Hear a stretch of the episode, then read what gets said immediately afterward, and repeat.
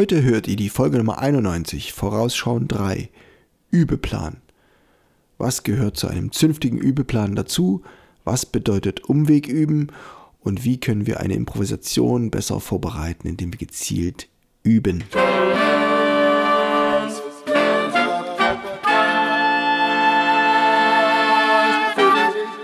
Taylors Bläser Podcast, der Wegweiser zum Lernen, Spielen und Unterrichten von Holz- und Blechblasinstrumenten. Hallo und herzlich willkommen, liebe Bläserfreunde, zur Folge Nummer 91, Vorausschauen 3, der Übeplan. Bevor wir vorausschauen, schauen wir erstmal zurück. Wir sind jetzt bei der dritten Folge in der Staffel 9 und wir haben eine Dreier-Konstellation gehabt mit diesen Vorausschauen-Serien. Erstens Vorausschauen war die Tempowahl. Da hatte ich Glenn Gold angespielt, wie er verschieden schnell die Goldberg-Variation gespielt hat. In Folge 90 ging es um Vorausschauen 2 vom Blattlesen. Was hilft euch beim Blattlesen und welche Noten eignen sich dazu? Heute sind wir also angekommen bei Vorausschauen 3, der Übeplan. Und wir steigen gleich ein mit dem Grundgerüst für einen guten Plan. Ich habe mal ein Modell zusammengestellt für einen Übeplan, der vier Aspekte beinhaltet. Und dann kommt es ein bisschen darauf an, wie oft man übt, ob man immer alle vier Aspekte dann da reinbringt oder ob man vielleicht einzelne rausgreift. Aber auf jeden Fall sollte im Laufe der Vorbereitung eines bestimmten Stückes diese vier Sachen auch vorkommen. Erstens geht es natürlich los, wie ihr mich kennt, mit Einspiel das Einspielen kann Klang vorwärts bringen und kann Geläufigkeit vorwärts bringen.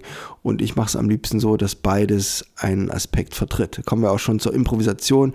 Die Vorspiele, die ich, die Einspiele, die ich aufgeschrieben habe, die sind oft auch an harmonische Zusammenhänge geknüpft, was uns wieder hilft, leichter improvisieren zu lernen. Ganz selten mache ich Einblasübungen, wo gestoßen werden muss. Es geht wirklich meistens um Klang. Legato ist immer gut, immer ein guter Ratschlag für ein Einspiel. An dieser Stelle wieder die Information, wo ihr die Vorspiele finden könnt. Äh, die Einspiele, ihr seid richtig beraten, wenn ihr euch merkt, pdf ins Internet.de und dort klickt ihr auf Musik, dort findet ihr meine PDF von der letzten Folge. Wenn euch das gefällt, lade ich die anderen dort auch noch hoch. So, wenn ihr euch diese jetzt äh, zusammengestellt habt und wisst, wie ihr euch einspielt mit Klang und Geläufigkeit, kommen wir zu Punkt 2. Das können Etüden oder kleine Spielstücke sein oder ihr spielt Stücke aus eurem Repertoire. Was mühelos von der Hand geht, wo es mehr ums Musizieren geht, wo ihr eine schwungvolle Dynamik habt und ihr mit einem guten musikalischen Fluss in die Übesession starten könnt. Der dritte Aspekt sind die Vortragsstücke. Jetzt kommt es darauf an, dass ihr ein Stück euch vornehmt, was euch fordert, wo ihr neue Rhythmen, neue Stilistiken erarbeitet, wo ihr neue Griffkombinationen findet und diese Passagen lernen und programmieren müsst. Da kommen wir gleich zu einem wesentlichen Einschub. Und zwar, es gibt einen Unterschied zwischen Erlernen und Üben. Äh, jetzt geht es ja ums Üben, einen Übeplan, aber eigentlich meinen wir auch Erlernen. Es sind zwei verschiedene Aspekte und es ist ganz sinnvoll, das im Kopf mal zu trennen. Wir können nur Sachen üben, die wir schon können. Wenn wir neue Stücke anschauen, dann müssen wir die erst erlernen, bevor wir sie üben können. Denn erst wenn wir sie verstanden haben, können wir die Abläufe mehr automatisieren. Hört auch dazu die Sportfolge 2, Musik und Sport 2, Sehen und Muskeln, Folge 17. Das Erlernen neuer Fähigkeiten und neuer Inhalte, das braucht Zeit, es soll sehr langsam gehen und es braucht einen klaren Kopf und hohe Konzentration. Das müsst ihr gut dosieren, dass es zu einem Gleichgewicht kommt zwischen Konzentration und Bewegungsabläufen. Die Bewegungsabläufe sind dann das eigentliche Üben, das Wiederholen, das in Schwung bringen, das Muskeln justieren, dass die Kraft genau die richtige Menge bekommt und die Finger nicht so angespannt sind, die Stirn nicht unnötig in Falten gerunzelt wird und die Schultern entsprechend locker sind, die Atmung tief sitzt. Als vierten und letzten Aspekt von dem Übeplan, dann ist er gleich schon fertig, nehme ich das freie Spiel. Einfach drauf losspielen. Wer ein Jazzspieler ist, der kann ein bisschen improvisieren, macht vielleicht ein Playlong dazu an. Er findet auf dem Telegram-Kanal Play Jazz Now äh, Playalongs zu meinem aktuellen Taylor Real Book. Jeden Monat ein neues. Und das gleiche findet ihr bei YouTube auf Taylor Moves. Und es gibt noch tausend andere Playlongs. Man kann sich bei YouTube auch ein Moll in äh, ein Blues in C-Moll zum Beispiel anmachen und hat da schon sehr gute eingespielte Playlongs, wo man schön sich eingrufen kann. Wenn jemand ein klassischer Spieler ist, ähm, liegt ihm natürlich das Improvisieren nicht oder er vermeidet es vielleicht ganz. Nehmt euch dann ein klassisches Stück her, zum Beispiel in Johann Sebastian Bach, wo viele Sechzehntel hintereinander folgen und spielt die in sehr freier Abfolge. Ich mache das mal vor. Er hat es für Flöte geschrieben und das ist eines der wenigen Instrumente, was er nicht selber gespielt hat, denn es gibt keine Atemzeichen. Es gibt einfach nur Sechzehntel, zwei Seiten lang Sechzehntel. Die würde ich dann im Aspekt des Übeplans freispielen und zwar ohne den Rhythmus und nur nach Inhalt.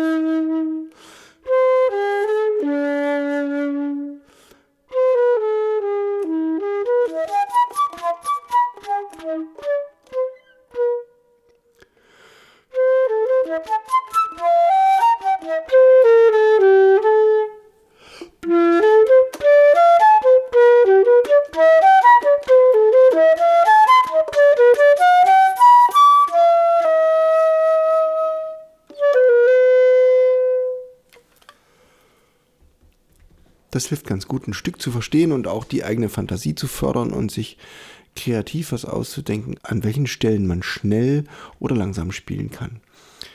Wenn das dann ein bisschen geübt ist, geht es dann auch in Sechzehnteln.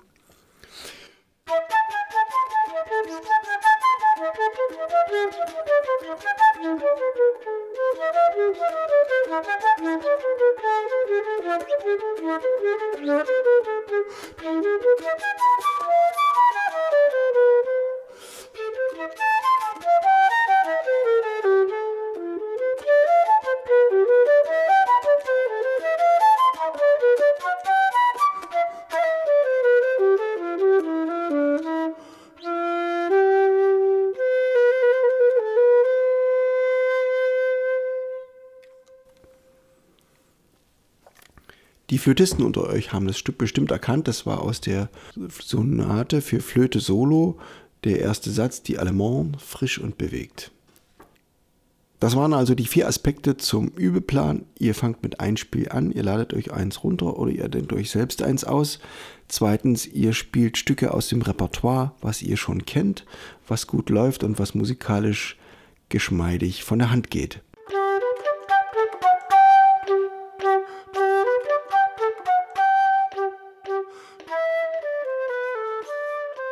Drittens, ihr spielt ein Vortragsstück, wo ihr Detailarbeit dran macht. Ihr lernt neue Fähigkeiten, ihr lernt neue Griffkombinationen, neue Rhythmen kennen. Und viertens, das freie Spiel mit Improvisation oder rhythmisch überraschenden Einfällen. Das Typische, was ich empfehlen kann, ist natürlich das tägliche Üben. Und wenn es mal einen Tag nicht klappt, ist es ein Ruhetag zum Üben, ist auch in Ordnung aber es sollte mindestens viermal pro Woche eine Übesession stattfinden. Aber es gibt natürlich äh, über die Beschäftigung mit einem Hauptinstrument hinaus noch weitere Nebeninstrumente. Viele, viele Bläserlehrer spielen ja auch Klavier nebenbei oder vielleicht viele Saxophonisten auch Klarinette als Nebeninstrument. Und es ist durchaus möglich mit dem Nebeninstrument, wenn man es nur einmal die Woche mit einer sehr schönen Übesession verwöhnt, kann man auch vorwärts kommen, man kann das Instrument weiterentwickeln. Ich habe also Schüler gehabt, die über Jahre hinweg sehr, sehr wenig geübt haben, aber die sind dran geblieben und haben sieben, acht Jahre Unterricht gemacht und sind kontinuierlich besser geworden, wenn auch nicht sehr schnell, aber doch haben sie am Ende einen guten Schatz von Fähigkeiten, in einer kleinen Band schon mal mitspielen können oder einfach zu ihrer eigenen Freude ihr Instrument ergreifen. Wer dieses Instrument dann nur einmal die Woche spielt, der ist natürlich umso mehr darauf angewiesen, dass er im Kopf genau den Plan hat, was er auf dem Instrument verbessern will. Die Fähigkeiten müssen aufeinander aufbauen. Man muss nach der einen Woche sich daran erinnern, was in der Woche davor gewesen ist und muss das weiter vertiefen. Ich habe also hier mein Zimmer voller Instrumente und ich weiß bei jedem Instrument, welche Übung gerade dran ist und setze die dann weiter fort, auch wenn dann manchmal ein Tag, eine Woche oder ein Monat im längsten Fall dazwischen liegt setze ich dann doch an der Übung wieder an und konzentriere mich auf diese einzelne Fähigkeit, die ich auf dem Instrument verbessern will. Und da spielt natürlich auch rein das lustorientierte Üben. Das finde ich sehr, sehr wichtig und darüber höre ich eigentlich wenig. Es geht immer um Disziplin, es geht um, um Strenge und ähm, Pflichterfüllung in irgendeiner Form.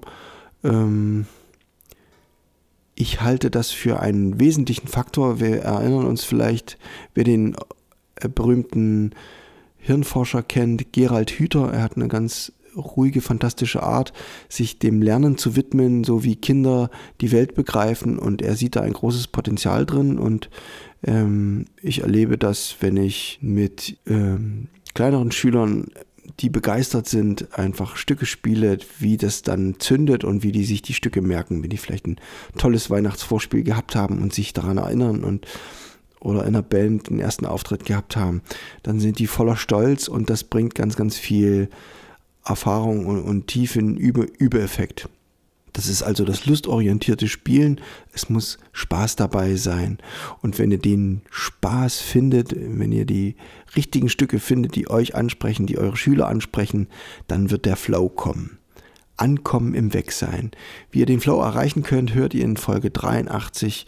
Einfach mal danach einschalten, die 83 im Kopf behalten. Flow, Ankommen im Wegsein. Dann habe ich anfangs die Frage gestellt, was ist Umweg üben? Also Umweg üben bedeutet für mich, dass wenn eine Sache nicht geht, dass ich dann empfehle, die Sache, die schon geht, weiter zu üben. Das ist eigentlich genau das, wenn ich was üben will, dann kann ich ja nur üben, was schon da ist und nicht, was noch fehlt. Angenommen, wir haben das Saxophon und gehen auf die Seitengriffe. Wir sind beim C3 oben angelangt, wir haben die gleichen Griffe wiederholt, das geht alles ziemlich schnell. Und jetzt kommt plötzlich die Seitengriffe und das D auf der Seite, es kommt einfach nicht. Und jetzt, statt jetzt stundenlang zu probieren, wie dieses hohe D funktionieren soll, würde ich empfehlen, das zu üben, was schon da ist, in der hohen Lage, eine Girlandenübung nach oben. Da da di da di da da di da di da da di da da da da di da da so eine aufsteigende Übung zu machen und die Töne, die schon da sind, stabilisieren und in Routine bringen. Und wenn die stark genug sind und stabil genug, dann kommt das hohe D plötzlich. Und das meine ich mit Umweg üben. Es kann manchmal sein, dass mir einen sehr großen Umweg macht. Ne? Ich habe vorhin diese Sechzehntel Kette von Johann Sebastian Bach gespielt. Ist ein sehr, sehr langes Stück und braucht viel Konzentration. Man braucht viele Teilaspekte vom eigentlichen Spiel. Man braucht Akkordbrechungen, man braucht Reaktion, Modulation in andere Tonarten, Flexibilität, Transposition kommt auch vor, einen Ton höher, einen Ton tiefer, die Sequenzen. Und wenn man dann mit Transposition vertraut ist, kann man in dem Stück sich leichter zurechtfinden. Aber dafür muss man erstmal Übungen finden, die in denen auch eine Transposition vorkommt. Und das kann schon ein recht weiter Umweg sein, um das Stück vorwärts zu bringen. Das muss man dann jeweils für sich selbst entscheiden, ob man einen großen Umweg oder einen kleinen Umweg gehen möchte, um bei dem Stück weiterzukommen. Oh, so viele Sachen haben wir jetzt zusammengesammelt und ich hoffe, das war wieder anregend für euch, um euch selbst den Übeplan zu erstellen mit diesen vier Kategorien vielleicht. Nehmt euch einen Zettel zur Hand, druckt euch ein Einspiel aus oder schreibt euch auf, welche Tonart gerade gefragt ist. Ihr nehmt bei zweitens sammelt ein paar kleine Spielstücke rein. Es können vier, fünf kleine Stücke sein, die ihr schon mal gerne gespielt habt, die vielleicht ein bisschen her sind. Oder Frühlingslieder. Es gibt so viele schöne Frühlingslieder. Sucht euch ein paar raus und spielt die auswendig. Drittens äh, kommt es dann zu einem Vortragsstück, was ihr immer schon mal spielen wolltet, was aber noch viel zu schwer ist. Ihr macht euch an die Details, ihr lernt neue Griffe. Und viertens, traut euch ein freies Spiel zu unternehmen und euren Fantasie, eurer Fantasie freien Lauf zu lassen. An dieser Stelle möchte ich euch fragen, ob ihr Lust habt, noch mehr zum Thema Improvisation zu hören. Dann schreibt mir eine E-Mail oder macht die Abstimmung mit bei Telegram. Ansonsten dürft ihr gespannt sein, was das nächste Thema in zwei Wochen ist. Bleibt mir gewogen und schaut bei den Kanälen vorbei. Ich danke euch fürs Zuhören und sage euch ciao bis zum nächsten Mal. Euer Steven Taylor. Die Folgenempfehlungen an dieser Folge Diesmal waren die Folgenempfehlungen Musik und Sport 2, Sehnen und Muskeln, Folge 17 und Flow, Ankommen im Wegsein, Folge 83. Ihr hört jetzt eine Zusammenstellung von Klezmer-Stücken auf der Klarinette, wo ich auch zwei, drei Originale mit reingelegt habe. Ihr findet die meisten Stücke davon in meinem Klezmer-Album und ich lege euch einen Link in die Beschreibung. Viel Spaß nun, ich habe es in der Erfurter Kirche aufgenommen, ich glaube es war die Reglerkirche. Ciao und viel Spaß beim Zuhören.